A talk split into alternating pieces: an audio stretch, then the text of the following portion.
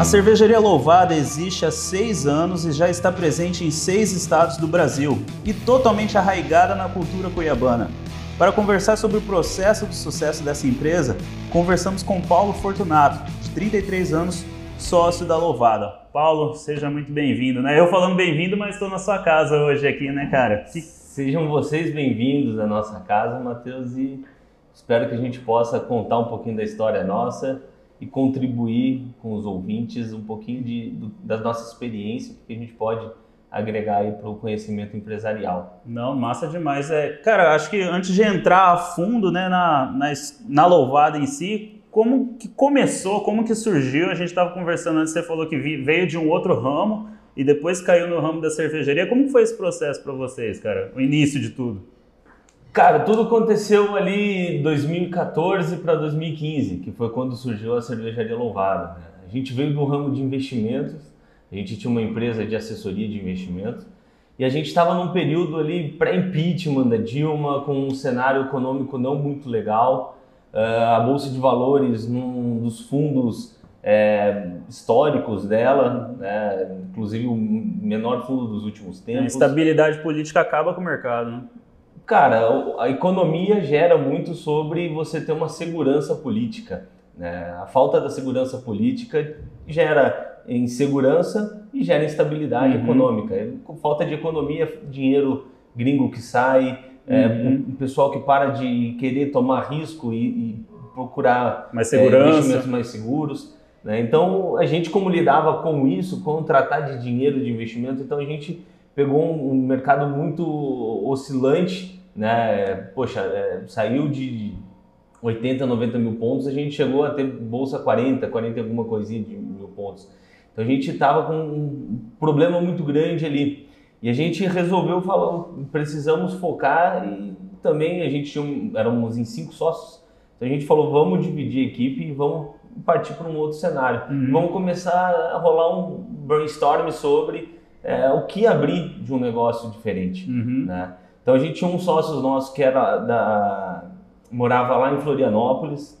Florianópolis é o berço da cerveja artesanal no Brasil. É, não né? sabia disso. Então o, o estado de Santa Catarina ele é um dos principais polos aqui hoje dentro do, do, do, nosso país de quantidade de cervejarias artesanais até hoje. Né? Então esse sócio nosso é, sempre consumia muito chopp local, uh, fazia cerveja em casa, na panela. A gente já vinha também aqui consumindo muita cerveja artesanal. É, inicialmente a gente estava falando de um grande parceiro nosso, Serra Grande.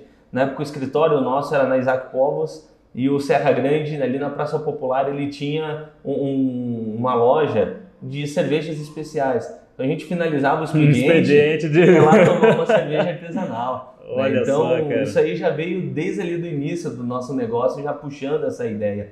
Né? Então, sobre o consumo de cerveja artesanal. É... Então, a gente levantou N possibilidades, fizemos N plano de negócio. E aí, quando surgiu a ideia de uma cerveja artesanal, ligou uma.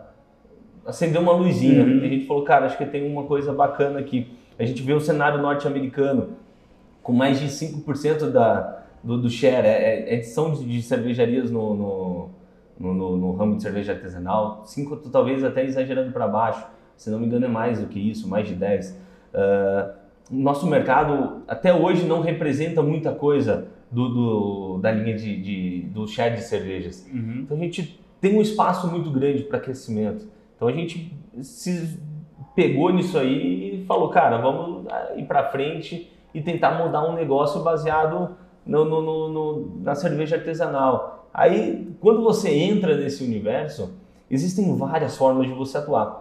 Né? Você pode abrir um brew pub, que uhum. é a sua cervejaria com o teu bar na frente. Uh, você pode abrir uma cervejaria pequena com a ideia de fornecer só chopp. Você pode abrir uma ideia de uma cervejaria de um porte mais médio, que aí você vai atender chopp e ir para a garrafa. Então existe um leque muito grande que você num plano estratégico, num plano, é, é na verdade ainda antes do estratégico, né, para você pensar no seu negócio. Na concepção do negócio. Na concepção né? do negócio, você já tem que mais ou menos definir a tua rota, o, o que caminho que você quer seguir. Né? Então, foi mais ou menos entre 2014 e 2015 tudo isso aí.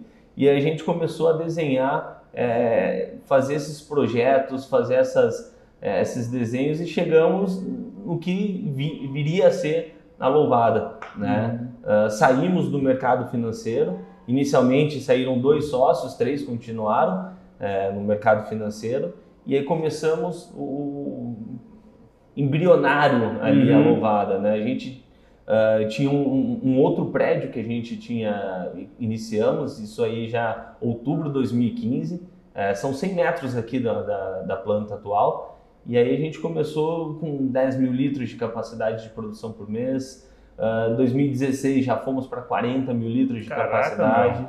2017 fechamos com 70 mil litros de capacidade de tanque, e aí quando a gente chegou em 2018 a gente já sabia que a gente estava no limite ali. Ia ter da, que expandir.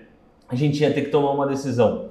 Né? A gente tomou a decisão lá atrás, né? se a gente ia ser um brewpub, se a gente ia ser uma uhum. fábrica. Decidimos ser uma fábrica uhum. para atender é, o mercado global, para a gente ter chopeira no bar, a gente conseguir servir um delivery para cliente, a gente ter garrafa também no mercado. E aí a gente, depois de três anos com o negócio aberto, é, cara, hoje a gente fala, vamos chegar em seis anos agora em novembro, mas ainda assim é um negócio extremamente novo.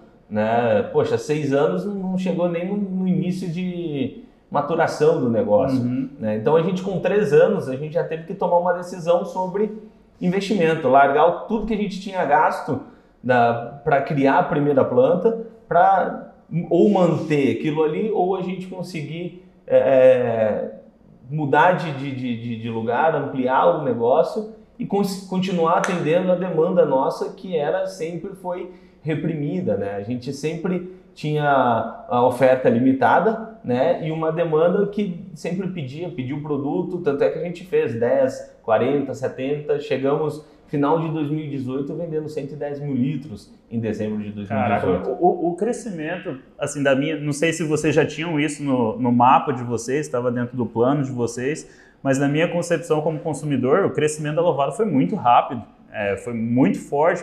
Eu tenho a impressão de assim, em um ano, pô, eu quero louvada, eu encontrava, tinha que ir no Big Lar e tal, não conseguia encontrar em outro lugar. Daqui a pouco tempo, Mato Grosso do Sul já estava louvada lá, ia fazer uma viagem no Acre, louvada estava no Acre já, bom, bombou o negócio num espaço assim de tempo e todo mundo abraçando a cultura. Tipo, é algo que tem seis anos, mas muita gente já fala, não, só toma se for louvado, só toma se for louvado. É Você criar essa cultura em tão pouco tempo não, não é uma missão fácil, nem simples, né? Mas quando vocês decidiram sair do mercado financeiro e entrar no negócio da cerveja, pô, Onde que vocês foram buscar esse know-how, esse conhecimento? Vocês trouxeram especialistas? Vocês mesmos foram estudar o mercado, a produção, o controle de qualidade, distribuição, a logística? Porque é totalmente diferente do negócio que vocês estavam, né? Como foi isso? Totalmente diferente. A gente foi para um ramo industrial, né? Uhum. Que é, é outro conceito. É, você tem que trabalhar a parte de fábrica, parte logística, que é uma coisa extremamente complexa. A área de vendas contato com o cliente, desde você lidar com um grande supermercado até um, um, é, uma distribuidora de bebidas ou uma conveniência de, de, de, de posto de gasolina. Então a gente teve que aprender tudo muito junto, né? Lógico, como eu falei an anteriormente, a gente já vinha de uma forma saudosa ali, tomando uma cerveja diariamente, a gente estava estudando o mercado de uma forma é, meio que sem estar tá se dedicando, né? Mas estava estudando o mercado. E com o sócio nosso, principalmente, que já estava lá em Santa Catarina, em Florianópolis, a gente chegou num ponto que, quando definiu abrir, a gente falou, cara, você vai pegar suas malinhas, você vai lá para a escola do, do, Senai de Vassouras e você vai se dedicar para estudar sobre isso aqui. Hum. A gente tem que aprender a fazer cerveja. Né? Então, pegamos, mandamos para lá. Uh, a gente aqui já em Cuiabá tinha um dos sócios que já fazia cerveja em casa, mas os outros sócios também começaram. Começamos a fazer de uma forma geral para todo mundo entender um pouco do processo, como que é que se faz uma cerveja, para a gente todo mundo saber conhecer do início ao final do processo. Legal, cara. Né? E aí a gente foi devagarzinho desenvolvendo isso aí, lógico. Para a gente startar uma planta, cara, uma planta industrial não é uma coisa simples. Uhum. Que você vai, chega lá na concessionária, você compra teu carro e leva embora para casa. Não é. Não é um, um projeto que tem igual para todo mundo. Você tem suas variedades, pô. É, uma dificuldade, por exemplo, inicial que a gente passou muito grande, cara. Toda a parte de desenvolvimento da indústria cervejeira está focado no sul. Como que é a temperatura ambiente do sul? A gente está falando de uma temperatura ambiente entre 20 e 25 graus, 30 graus, o pessoal já está achando muito quente. É igual Cuiabá, né? Praticamente a Cuiabania, né, cara? Caraca, como foi, cara? E aí? E aí, assim, por exemplo, a gente chegava para o pessoal que desenvolvia a parte de frio. Toda a parte de frio tua, parte, vamos pôr assim, de engenharia de frio, você, você entende que tua água entra a temperatura ambiente 25 graus e ela tem que ser refrigerada para sair a menos 2.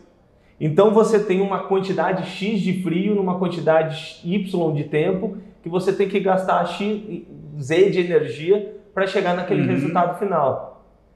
Só que essa conta não batia aqui em Cuiabá. Então, quando a gente trouxe, apesar de pensar, trazer especialistas, entender a dificuldade, a gente também não sabia antecipadamente sobre essas dificuldades, porque, de novo, nós, éramos novos no, no ramo de, de indústria, é, então a gente teve que aprender rodando, batendo cabeça. Uhum. Pegar um livrinho de, de, física, aquelas aulas que a gente dormia na, na, na escola, sabe?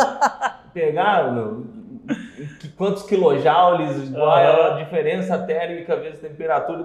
Cara, você vai pegando o livrinho, começando a estudar e começando a ser crítico é, sobre o que, que você precisa fazer de diferente para chegar num resultado que seja satisfatório ali no final. Porra, a gente entrava com a água e não conseguia tirar menos dois.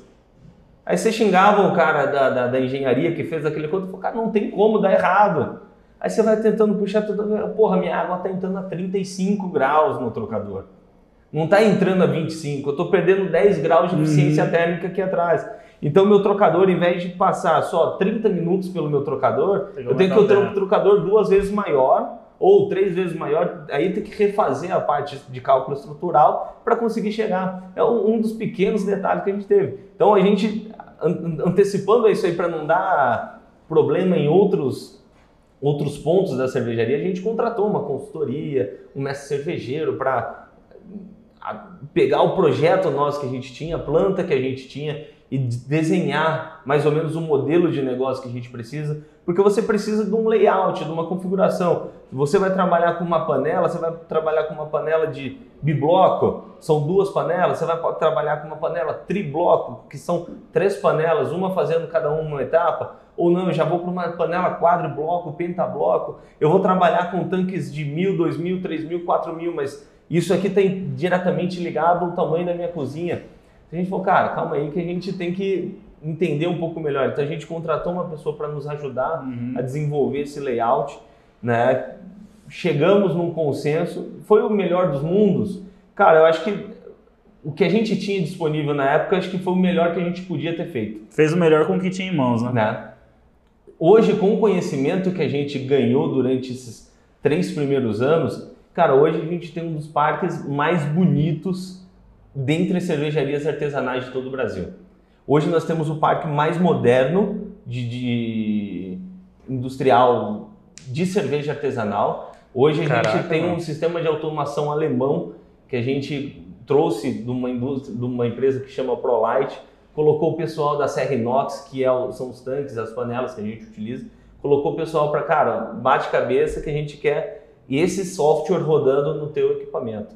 Porque a gente quer uma padronização, a gente quer um, um negócio que eu consiga ter escalabilidade, um negócio que eu consiga pegar o relatório e saber exatamente o que, que aconteceu naquele momento para a gente ter um, um, um, histórico do meu produto. Ter os dados e a, e a leitura correta desses dados, né, para você conseguir continuar desenvolvendo com a qualidade que vocês. Perfeitamente. E, e além disso, para otimizar o que a gente já tinha de bom.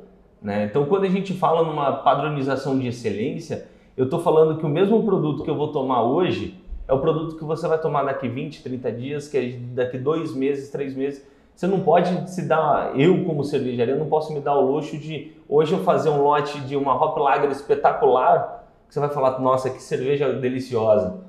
Daqui dois meses você vai tomar, nossa, tá mais ou menos. Uhum. E aí daqui três meses você tomar, porra, que merda que tá essa cerveja. Então a gente, pela padronização, cara, eu consigo, se tá ruim, tá ruim todo mundo. Né? Mas como a gente tenta sempre fazer o processo buscando a excelência, a gente sempre vai ter essa repetibilidade de um produto excelente na mesa do cliente. Né? Mas voltando no início ali que a gente estava falando, que é esse conhecimento que a gente teve, de, que foi ganhando durante o tempo.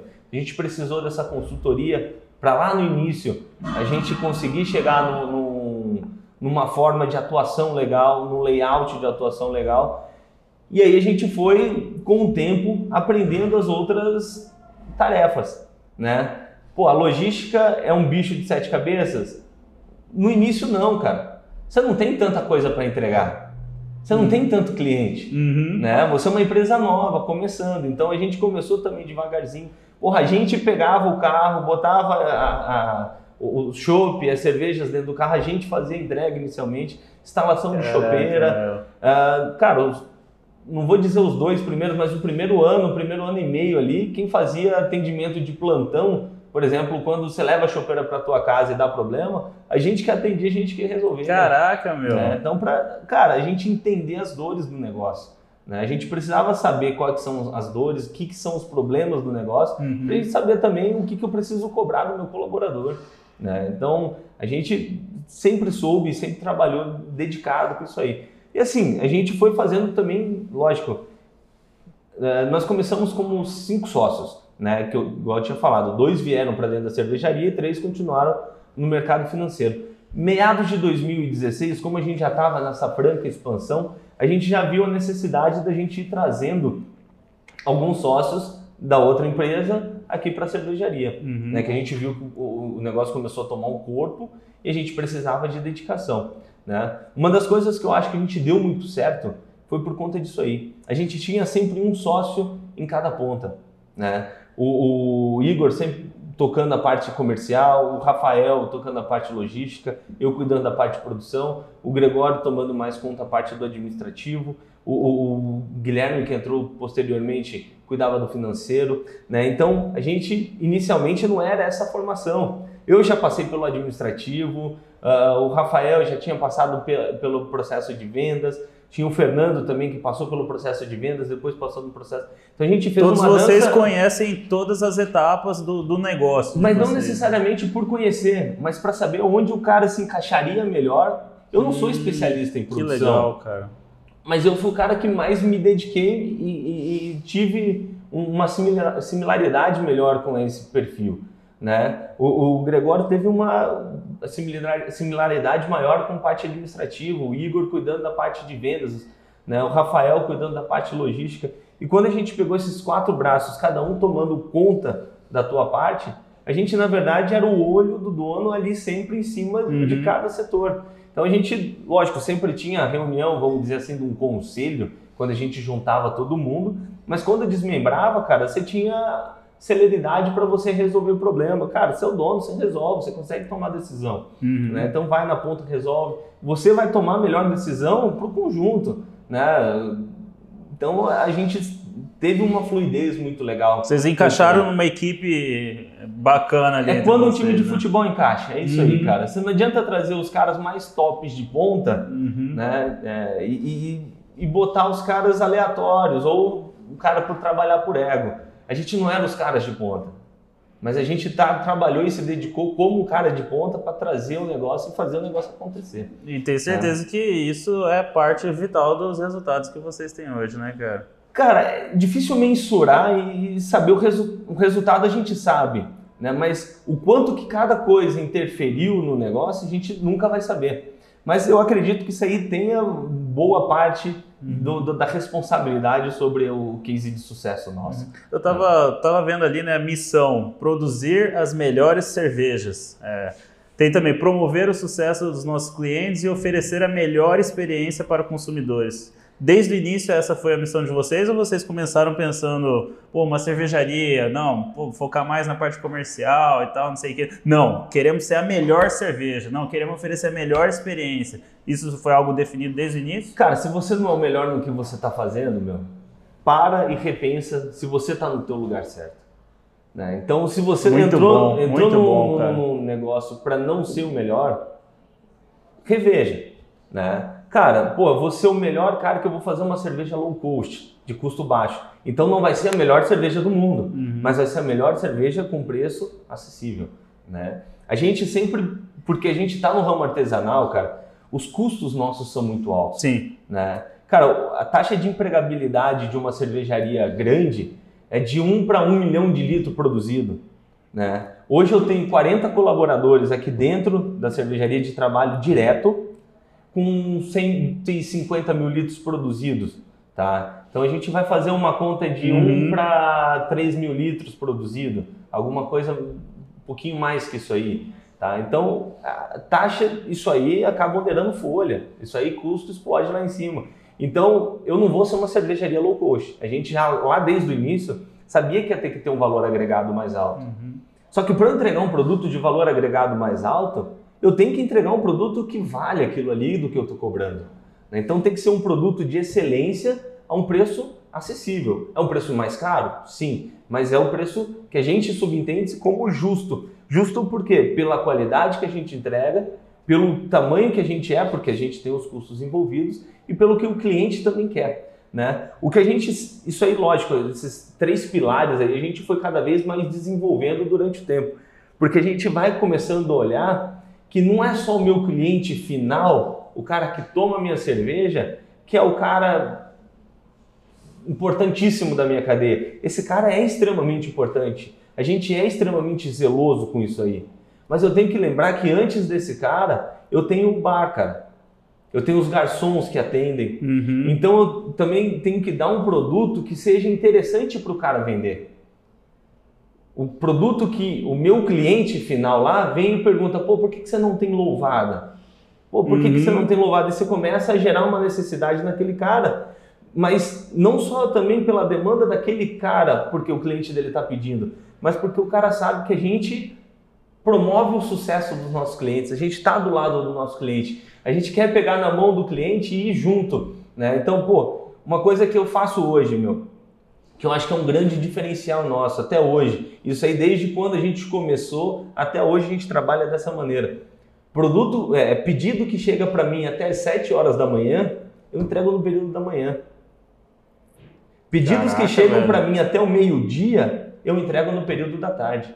Eu tenho uma logística, cara, que é just in time. meu. Você pediu, você recebe. Né? Dif- Diferentemente de uma cervejaria que tem um porte gigantesco, que o cara não tem condição de fazer isso aí. Uhum. Não é porque ele não quer. É porque se ele for fazer, é é logicamente impossível você atender todos os seus clientes. Se todos os seus clientes quiserem pedir na quarta-feira, meu, não tem. Não Uhum. tem rota. Só que pelo meu tamanho que eu tenho, eu consigo fazer isso aí. Pelos meus parceiros logísticos que eu criei para ir, por exemplo, para o interior, para outros estados, a gente consegue atender isso aí até hoje. Então, por exemplo, a gente tem a parceria com um parceiro nosso que é a Carvalima, que é de transportes. Transportes. Cara, hoje todo pedido meu que sai até as 9 horas da manhã, eles têm um, um- um processo que chama Carvalima hoje, eles entregam no mesmo dia para o meu cliente em Rondonópolis, em Sorriso, Sinop. O cara pediu de manhã, ele está a 600 quilômetros daqui, ele está no mesmo dia no cliente. Né? O pedido que o cara carregou, isso aí não só a Carvalima, também a gente tem que eh, dar, dar moral para os outros que também nos ajudam com isso aí, a Boys Express, a Transet, ah, todas as transportadoras de ponta aqui no estado, cara. Os caras coletam 4 horas da tarde aqui na, na cervejaria Louvada e muitas das vezes, 8 horas da manhã do outro dia, já está na porta do cliente. O barril ainda sai daqui e chega lá gelado ainda. Caraca. né? Então, É, para quem está assistindo, lembrar do tamanho da extensão territorial que é, que é o nosso estado e as dificuldades logísticas aí. É, um, é um grande feito isso daí, né, Em, cara? em- em off a gente estava conversando aqui com o Matheus e, cara, a gente está no, no estado de dimensões continentais, cara. né? Então a gente tem um estado com 3 milhões de habitantes, com dimensões ex- extremas, né? A gente está falando desde um alta floresta lá na ponta Você do passa estado. 24 horas viajando e não sai do estado. Não sai. Você consegue, você consegue fazer isso aí. Uhum. Né? Se você pegar um, um vendedor para rodar só um estado, o cara no mês ele não consegue rodar todas as, as, as cidades. Hoje, se for atender todos os nossos clientes, por conta de questão de tempo de logística para chegar Uhum. num no outro. Então esses parceiros logísticos nos agregam muito é, para dar essa qualidade. Então a gente sempre teve esses preceitos entranhados na nossa, é, na, na, nossa missão, no nosso, nos nossos valores, que é de produzir um produto de qualidade, né? entregar esse produto de qualidade para o cliente, olhar pelo cliente, mas muito além, atrás do meu cliente, eu tenho o meu cliente principal, que é o meu cliente que distribui, né? que é o bar, é o restaurante, é a distribuidora, é, é a loja de conveniência, o, o bar especializado. Né? Então a gente tem que cuidar muito mais. Hoje, cara, talvez 95% da minha venda seja para cliente PJ. Uhum. Né? Então a minha atenção tem que ser focada nesse cara. Então, é, quando vocês começaram a fazer as primeiras vendas, ter os primeiros distribuidores, como funciona hoje? Se eu quero eu quero abrir um estabelecimento e comercializar louvada lá. É só eu chegar e pedir, negociar, ou você tem é, um checklist que você olha ali, se se enquadra dentro da, daquele modelo? Como que funciona? A gente tem um, um, pequeno problema um pouco atrás. Quando a gente. Hoje a gente quer atender todo mundo da melhor maneira possível. Mas se a gente for, por exemplo, pegar uma chopeira, uma geladeira, é, balcão refrigerado para cada cliente, a gente está falando de um investimento gigantesco. Né? Nós somos uma cervejaria de porte pequeno para médio. Né? A gente não tem, por exemplo, um cacife do Mambev, é, do Grupo Petrópolis. Uhum. Né? Então a gente tem que ser muito cuidadoso nessas tomadas de decisão, pensando empresarialmente, porque eu também não posso sair fazendo vários investimentos que eu não tenho um retorno daquilo ali, eu não tenho um payback. Então a gente cuida muito bem de, dessas dessa, desses cálculos para saber o que, que a gente consegue atender o cliente. Isso, lógico, prim, a, o primeiro ponto é o cliente vir nos procurar, isso sempre é o que uhum. acontece. Né? Então, pô, eu tenho uma barbearia, uh, atendo tantos clientes por mês, eu já tenho uma pegada de cerveja artesanal, a galera consome 10 caixinhas por mês. Opa, tá dentro da conta minha de payback para colocar uma geladeira para esse cara? Beleza, então vamos atrás de comprar uma geladeira para atender esse cara. Opa, ó, não estou tendo geladeira disponível. Então a gente vai tentando sempre procurar a melhor forma de atender. Né? A gente sempre quer atender todo mundo e da melhor forma uhum. possível, né? que é uhum. promover o sucesso do nosso cliente. Mas também a gente tem que contar com a sustentabilidade do nosso negócio. Né? Hoje, só para a gente fazer uma conta besta aí, eu tenho hoje mais de 3 mil barris rodando para atender todo o nosso volume de venda. Cada barril custa em torno aí de 600 reais.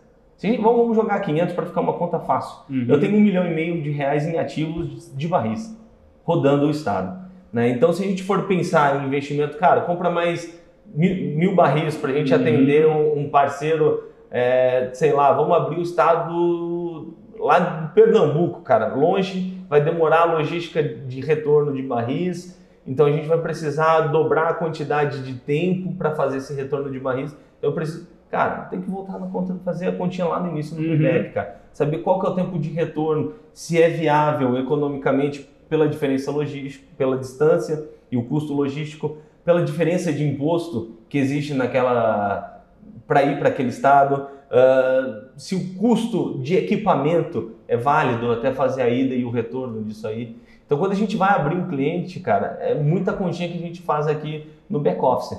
Né? Então, a gente tem hoje já um, uma gama muito grande de vendedores na rua, mas o back-office aqui também é bom. Né? Uhum. Né? Então, a gente sempre tem já uma planilha, a gente tem um script, temos um checklist já mais ou menos com o, o, o que, que é um, um consumo mínimo ideal para uma chopeira, né? o que, que o, o nosso vendedor precisa estar tá atento numa visita ao bar para saber realmente porque tem cliente que quer pôr chopp, por exemplo, no bar. Mas o cara não tem perfil de venda de chopp. Né? É a mesma coisa que eu falar assim, cara, eu como dono de um bar, eu botar na minha cabeça que eu quero vender chopp, eu vou vender chopp. Seja pegar na ovada, seja pegar na, na, na A, B ou C. Né? Mas a gente tem, tem, que entender também, porque às vezes, quando a gente força um cara a botar um chopp, cara, um barril de chopp hoje vai custar em torno de uns 690 reais, um barril de 50 litros. Se esse cara não vender esse barril em 4 ou 5 dias, esse produto se perde. Né? Então vamos pegar, vendi 50 litros para esse cliente, ele não vendeu, eu entreguei na sexta, ele não vendeu sábado, domingo. Segunda, provavelmente o, vo o volume de venda dele é baixo. Terça-feira esse barril já não está mais legal. Uhum. Então a gente vai ter que ir lá recolher. cara, ele vai jogar fora metade do barril. Não é saudável nem para mim nem e pra nem para ele. ele. Uhum. Então a gente tem que entender, às vezes não é, pô, não é porque a louvada às vezes é chata, não, não, não, os caras são criteriosos ou os caras não querem abrir o ponto de venda. A gente tem que entender que às vezes não é bom para nenhum dos lados, né? O fato de eu querer vender o chopp, às vezes não é bom para mim. Então a gente tem que entender, estudar isso aí, desde o processo de venda até o processo de saber se o cliente vai conseguir destinar o meu produto uma qualidade boa. Porque se o, o, o meu produto que está saindo ali na gôndola tiver estragado, não é a loja, não é o bar que está ruim, é o shopping da louvada que está ruim.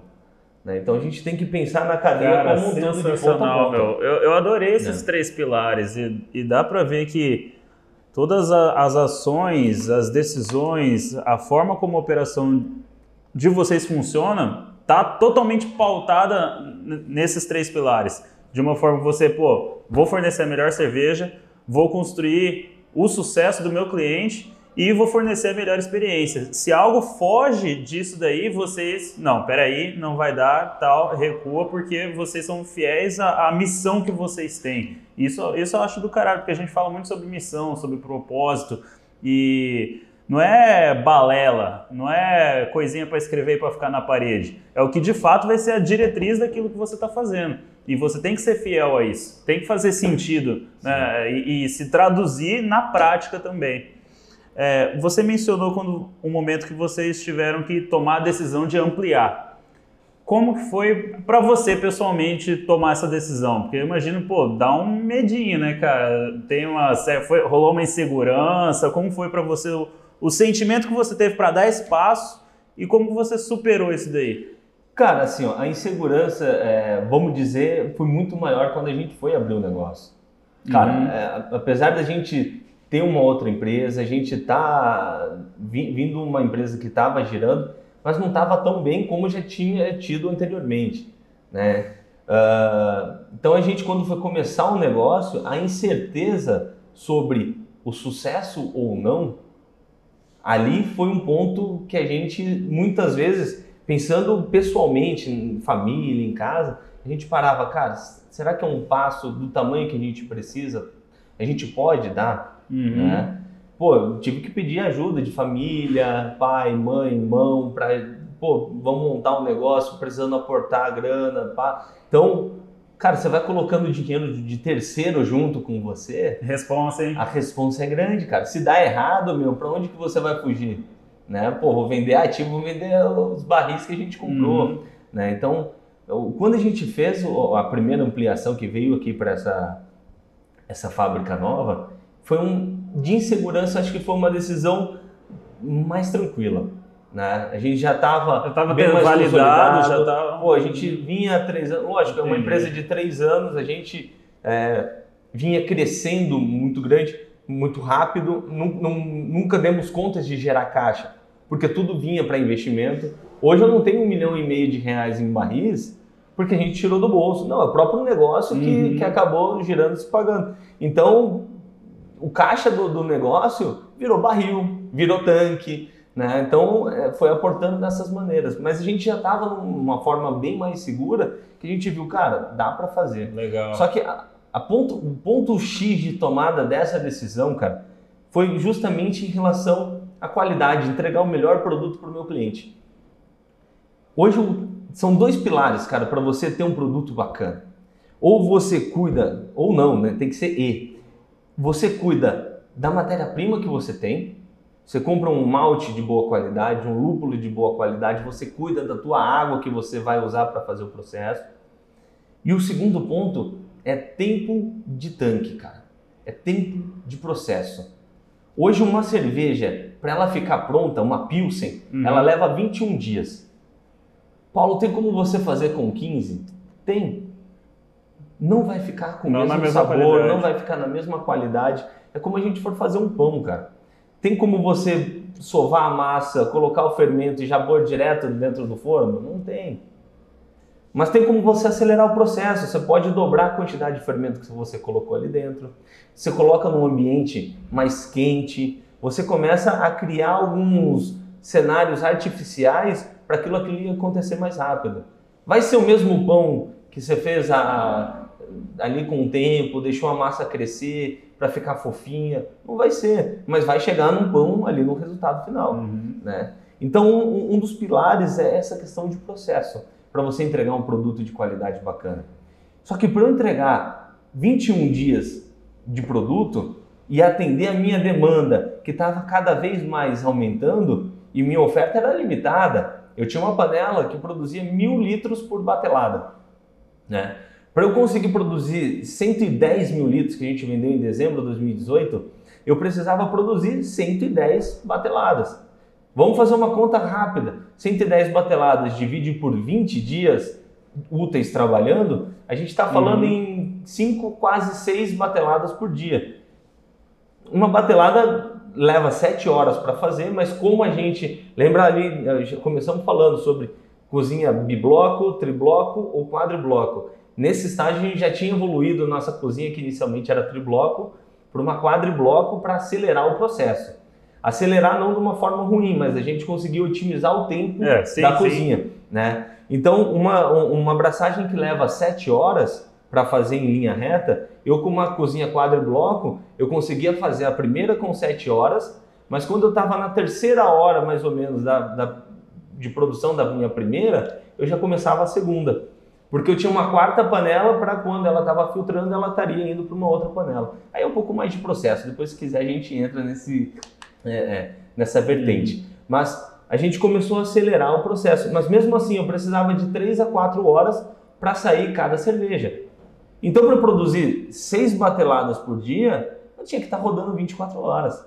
Né? Então, se a gente roda 24 horas, eu começo a trabalhar com um colaborador que já está mais cansado pelo turno à noite. Eu começo a, a ter um equipamento já mais cansado. Eu não posso ter erros para manutenção, porque se eu for parar para manutenção, às vezes eu vou ficar um, dois dias parado. Né? Então a gente precisava cuidar muito disso aí, entender todo esse processo.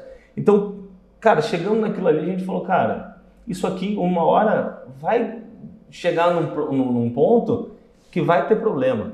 Uhum. Ou a gente toma duas decisões, que foi a segunda decisão que a gente tomou.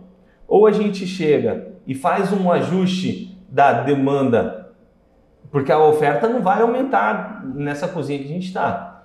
Por preço, você sobe preço uhum. para segurar a demanda, ou a gente faz um investimento para ir para uma planta maior. A gente tinha tempo, porque dezembro a gente vende 110, normalmente em janeiro cai pela metade. Então, até a gente voltar à curva de crescimento. Então, a gente tinha quase oito meses para realizar essa tomada de decisão. Né? E aí, ou a gente tomava essa segunda decisão, que seria ir para uma planta maior, com uma cozinha maior, com mais tanques, mais moderno. A gente chegou e pensou e falou, cara, meu, eu acho que a gente não tem que botar esse limitador. A gente tem uma demanda aí que dá para ir mais além. Vamos testar a gente tinha tomado essa decisão um pouco antes, talvez outubro, novembro de 2018. E aí a gente já tinha, não, vamos, vamos ir para uma outra cozinha, compramos uma cozinha nova, e aí foi final de 2019 que a gente realmente instalou essa planta nova. Uhum. Eu acho que insegurança foi zero, cara. Foi um processo, uma decisão muito segura, muito entendida do que, que a gente estava uhum. fazendo só que aí vinha as surpresas quando você dá o segundo passo, né? Porque você já estava é, é a curva de custo de um qualquer planta, seja cervejaria, seja uma padaria, seja um restaurante, você tem um custo. Se para você fazer, por exemplo, 100 pizzas, você precisa de um forno, quando você compra o segundo forno e produz 101 pizzas, seu custo explode. Uhum. Você não vai ter o mesmo custo que você está rodando ali 100%. Uhum. E aí a gente veio para uma planta quando a gente já estava ali bem desenhadinho, a gente estava num, num break-even ali já passado do ponto de equilíbrio, porque a gente já estava usando nosso, nosso, nossos equipamentos já no extremo, a gente veio para um negócio que a gente ficou muito atrás do nosso ponto de equilíbrio. E aí a gente começou a ter, operar em não vou dizer margem negativa, mas a gente começou a perder uma rentabilidade muito grande. Uhum. Porque eu tinha uma cozinha quatro vezes maior com uma caldeira que gerava quatro vezes mais calor, então gastava quatro vezes mais gás, um chiller que gastava quatro vezes mais energia, só que eu produzindo uhum. metade do que eu produzi no final de dezembro. Cara, é sentar de novo a bundinha na, na, uhum. na cadeira, pensar qual o que, que você pode fazer de diferença, botar mais ou menos qual que são seus targets, rever custo. Cara, tem que aumentar custo? Beleza, vamos tentar. O mercado vai aceitar esse aumento de custo? Não sei. Mas, cara, uma coisa que a gente faz muito bem é esse planejamento de custo. Desde 2017, a gente reajusta muito abaixo da inflação o nosso preço. 690 reais um barril de chopp, eu tô com isso aí pelo menos tem três anos. Caraca. Né? Então isso aí, cara, pô, tive dólar que saiu de três e pouco para cinco. Meu, meus, meus maltes são todos importados, meus lúpulos todos importados, todos dolarizados. Né? A gente teve, por exemplo, para comprar tanques novos, o preço nesses últimos dois anos, por conta de pandemia, escassez, o preço do, do, do aço inox, cara, quase triplicou. Disparou também. Né? Então, a gente também teve um, um custo maior para ampliação de fábrica. Todos os custos nossos aumentaram muito. A gente conseguiu manter isso aí. Por conta disso aí, desse ponto de equilíbrio do, do, do custo nosso que a gente foi ganhando, retomando o volume de novo. Né? Esse ano a gente já está é, quando eu falo 110 mil litros em 2018, não é uma média de mês que a gente vende, a gente vendeu especificamente isso aí em dezembro. Né? Hoje a gente já tem uma média de 150 mil litros de média mês. Caramba. O que eu chego em dezembro vendendo 200 e poucos mil uhum. litros. Né? A gente vende 100 e alguma coisinha em janeiro, mas em dezembro vendendo 200 e poucos mil litros. Então a gente está numa capacidade muito legal. E essa cozinha nossa, ela dá essa tranquilidade para a gente ter um produto de qualidade dentro do, daquele prazo dos 21 dias. Uhum. A gente consegue trabalhar isso muito bem e ter um monte de produtos bacana. A gente consegue aumentar. A gente começou com três rótulos diferentes, hoje eu tenho 22 rótulos em linha. Né? Então a gente consegue ir para uma gama bem grande de, de rótulos em linha, que se, se você for no mercado você vai encontrar praticamente sempre todos eles. Né? E uma qualidade de produto que é inquestionável. Qual que é a né? sua preferida das 23? Cara, depende muito de momento, cara. Eu, assim, ó, queridinho, xodó, eu gosto muito da Hop Lager, cara. A Hop uhum. Lager, pra mim, é a cerveja, uma lager, uma cerveja bem leve. Você toma ela o dia inteiro, sem muita... tem muito problema, né? Agora, quando você, pô, vou fazer um jantar com, com a esposa, com a patroa ali, vamos tomar duas cervejas e parar. Aí eu já vou para uma IPA, né? Que aí é uma cerveja que você vai degustar, tomar só uhum. uma, duas e, e, e tá bacana. Então depende muito de momento. Né? Mas se for para falar assim, ó, vamos sentar para contar a conversa fora. para assistir um futebol. Pra assistir um futebol, vamos tomar um hop lager. Ah, legal, cara. É, eu, você fez administração ou economia? Eu fiz administração. Administração. É, eu acho muito. Eu tô encantado vendo você falar, cara, que eu, eu estudei muito a, a história do Jorge Paulo Leman, Beto Sicupira, Marcel Teles, é, a, a, estratégia do Falcone quando ele entrou para auxiliar eles na planta, na operação também, a questão do PDCA. E eu vejo isso muito forte na filosofia de vocês. Vocês sempre têm é, imagino que com seus sócios seja isso, né? Estou falando só com você, mas isso uhum. se estende à equipe toda. É, vocês têm um planejamento muito bom, vocês fazem o que vocês se propõem, é, dentro do planejamento e vocês checam e tomam as atitudes para ajustar aquilo muito rápido. Da mesma forma que você falou, é, de onde cada sócio vai ficar. Pô, não está legal aqui? Não, vai ser melhor utilizado lá. Sim. Vocês estão sempre checando e tomando essa decisão muito rápido. Acho que isso é essencial para o resultado efetivo de qualquer negócio. Você conseguir ter um plano bem, de, bem definido, você executar esse plano que você se propôs e você corrigir de maneira rápida e eficiente também. Sim. Eu acho, tô, tô, tô apaixonado, cara, tô apaixonado na história de vocês.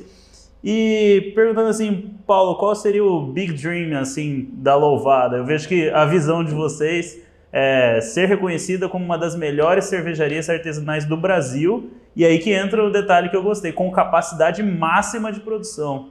Olhando para o futuro, o que, que vocês têm em mente? Qual que é o grande sonho da Louvada?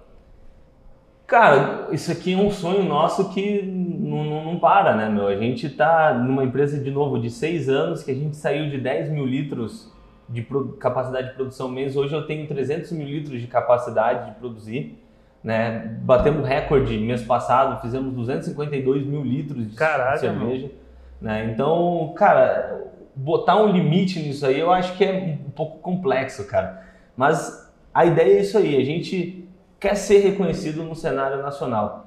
Né? O foco hoje, se a gente pegar o propósito, né, é disseminar a cultura em todo o território nacional. Né? Então, quando a gente hoje está abrindo o que é um novo modelo de negócio que a gente desenvolveu é, a partir da pandemia, é, a gente já abrindo um, um parênteses sobre isso, né? A legal, pandemia, legal, legal.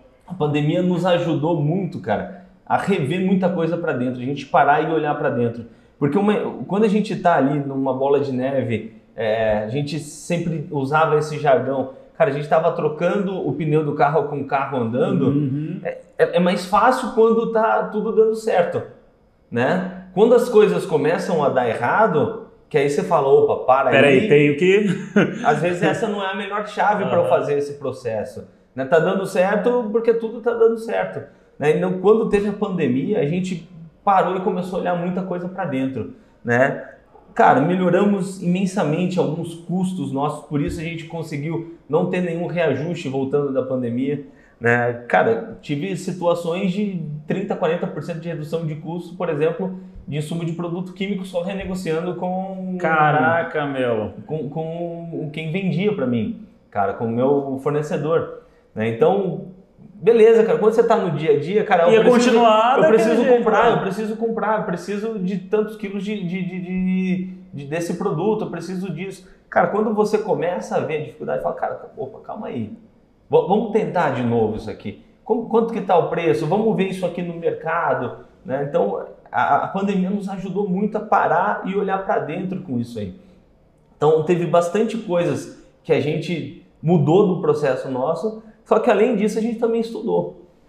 O que, que dá para a gente fazer diferente? Como que dá para a gente ir diferente? Então, por exemplo, que é esse novo modelo de negócio que hoje a gente está tentando alcançar esse nosso propósito, que é o modelo de franquia de distribuição. Hoje eu tenho um modelo de franquia de distribuição que eu já estou no Acre, eu tenho uma em Manaus, no Amazonas, uh, tenho no Mato Grosso do Sul, uma em Campo Grande, a gente inaugurou recentemente em Goiânia, uma em Goiás. E aí, falar um pouco sobre Rondônia. Rondônia é, além de franquia nossa, também é uma segunda planta nossa que atende a parte norte do, Caraca, do país. Né? A fábrica antiga nossa, eu não podia sucatear ela, uhum. vender a preço. A gente falou, cara, vamos otimizar isso aqui. Né? Vamos achar um parceiro legal Puta lá em Porto Velho. E a gente mandou essa planta para Porto Velho e está rodando lá Infelizmente, por conta da pandemia, a pandemia foi muito mais agressiva lá. Cara, por exemplo, esse ano, 2020, uh, 2021, né, cara? Esse ano, 2021, é, parece que é tudo a mesma né? coisa, né? Esse ano, 2021, lá fechou em janeiro e foi reabrir conosco em maio. Cara, foram cinco anos, cinco meses Sangrento. fechados, cara. Fechados.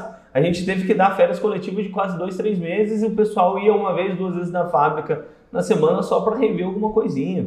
Né? Pô, não tinha o que fazer. Uhum. Os bares e restaurantes estavam todos fechados e lá foi muito mais rigoroso a pandemia que, por exemplo, aqui em Mato Grosso, né? Cuiabá, especificamente, porque a gente teve algumas cidades aqui também no estado que foram bem, bem mais rigoroso. É... E aí a gente começou a pegar esses, é, falando de Rondônia, né, que foi a fábrica nossa para lá, e aí a gente pegou para essa fábrica atender a por questão logística, o Acre e Amazonas. Então é muito mais fácil para mim mandar um, um show que já está 8, 900 para cima, né? Não uhum. preciso ter. Vai chegar um produto muito mais fresco sim, em Manaus, sim. muito melhor. Né? E a gente continua abastecendo com os shoppes especiais e garrafas. Né? Então essa pandemia nos ajudou a olhar para dentro e ver como que a gente pode trabalhar melhor para fora. Porque a gente sempre, cara, numa dificuldade você pode continuar reclamando, falando que o problema é contigo ali, né? É a girafa afundando, né? Uhum. Tem esse meme da girafa, né? Que ela tá afundando no, no, é, numa areia movediça e de repente ela chega no fundo, né? Pô, você pode ficar reclamando ali, oh Deus, eu vou morrer, eu vou morrer, eu vou morrer, oh meu Deus. Uma hora você vai chegar no fundo e se você não tiver propulsão para subir, meu, afundou, atolou o negócio, uhum. Né? Ou você, ao invés de reclamar, pô, vou arranjar um jeito para mudar isso aqui, mudar essa realidade. Pô, cara, a gente passou aí um perrengue gasto é, 2020. Esse ano foi bem menor o perrengue em relação a, a, a fechamento, dificuldades e tudo mais. Mas, cara, conseguimos passar, sair mesmo, pegamos grana em banco para sustentar. Isso aí é até um, uma coisa muito positiva, cara, para os nossos colaboradores. A gente, quando fechou geral, a gente chamou todo mundo e falou, cara, ó, nós vamos segurar as pontas, a gente quer manter uhum. todo mundo, mas a gente também vai contar com a compreensão de vocês, cara. A gente não vai ter reajuste de salário, cortamos alguns bônus, vamos ter que todo mundo. Uma relação honesta, transparente, do, ó, nosso objetivo é esse, é estamos esse. caminhando para isso e tem que ser assim. Saímos agora da pandemia, cara, vamos reajustar salário acima da inflação para todo mundo. Todo mundo que, que legal, teve, teve, abraçou a causa com a gente, vamos dar premiação por conta disso aí. Né? Mas a gente teve, cara, esse um ano e meio praticamente aí, muitos colaboradores nossos abraçando a causa. Cara, uma coisa muito bacana, do, do colaborador 1 ao 10, nosso registrado lá no, no livrinho, eu tenho oito ainda comigo até hoje, e já todos completando já 5, 6 anos de empresa, cara. Caraca, Isso mano. é uma coisa, um dado que é muito. A rotatividade nossa é muito, muito baixa, baixa cara. Porra. É uma, é, a questão É um gente, indicador interessante, cara. Isso é uma coisa que a gente traz os caras para dentro também, como cresceram com a gente, cara. Então, os caras. É, é uma coisa que a gente tenta passar isso aí para todo mundo, né, cara? De vestir a camisa. Hoje a gente consegue ter, por exemplo, esse orgulho que você falou do nosso cliente final de, sobre a marca, cara. É uma loving brand ali, né? Uhum. Então, por conta também. Porque o cara meu que entrega, que tá lá na ponta, cara, é um cara que ama o que faz.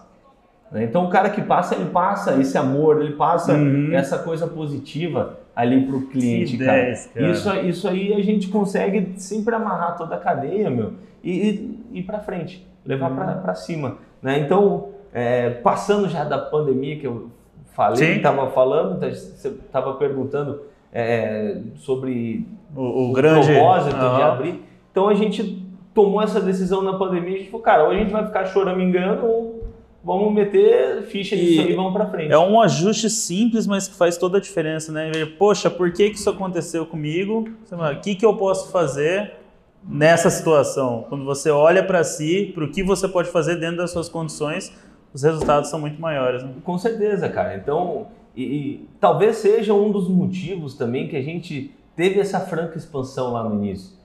Cara, a gente chegou aqui em Cuiabá, não tinha muita coisa de cerveja artesanal. Uhum. Então, quando você pega um, um, mercado sem esse nicho, você tem que fazer, gerar essa demanda, tudo bem. É, é um trabalho, é um investimento, é uma coisa que você tem que fazer.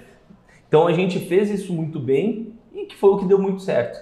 Pós-pandemia, cara, se você é um cara que você já está redondinho, você tá, pegou todo esse período de um ano e meio que você teve para se preparar, para estar tá pronto, que quando soltasse, tá todo mundo redondinho, cara, custo mais enxuto, uhum. a operação prontinha só para startar e sair da rodada, né? O, todo, demanda reprimida, né?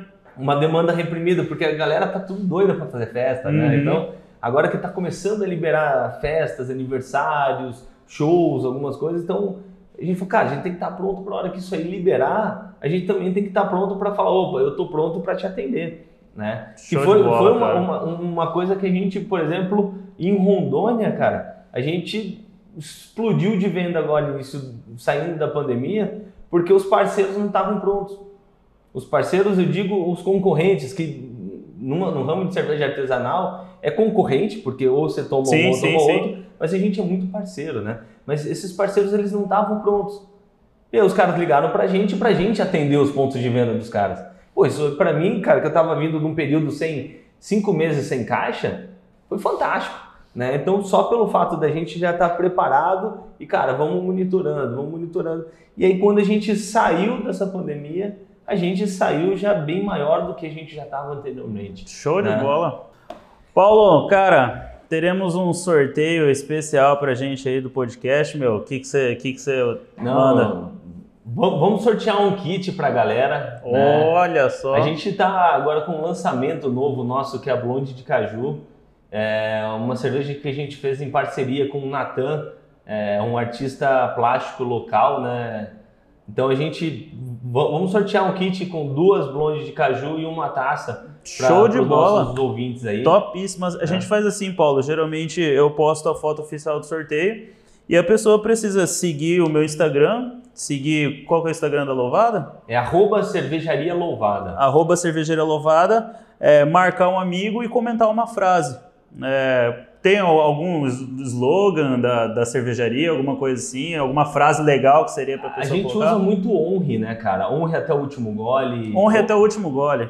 Fechado. Show de bola. Então, ó, para participar desse sorteio, entra lá, comenta honre até o último gole, segue a Cervejaria Louvada, segue arroba Processo de Sucesso. Quem quiser conhecer esse lugar aqui espetacular que a gente tá, qual é o endereço aqui, Paulo? Aqui a gente fica na Avenida das Torres, número 4511. Jogou no Google, no Waze, não tem erro, tá? É só vir aqui. Aos sábados a gente tem as visitas. Então, se você quer vir conhecer o processo da cerveja, conhecer a indústria, fica à vontade. A gente está de portas abertas sempre para receber. Se como o Matheus estava devendo visita para a gente Tava faz horas, devendo, né? minha nossa, senhora, faz meses que eu tô devendo. Paulo, Mas mas agora vem- eu vou ter que voltar ter direto, cara, que eu tô encantado Já- com esse lugar. Já sabe o caminho. Já pode sei o vir, Fica caminho. à vontade que vocês estão em casa. Paulo, que honra, muito Matheus, obrigado, meu amigo. Obrigado. Espero que a gente possa ter passado alguma coisa de positivo para os ouvintes. Não, tenho certeza. A, a história de vocês é inspiradora, cara. Muito obrigado mesmo. Pessoal, um abraço e até o próximo episódio.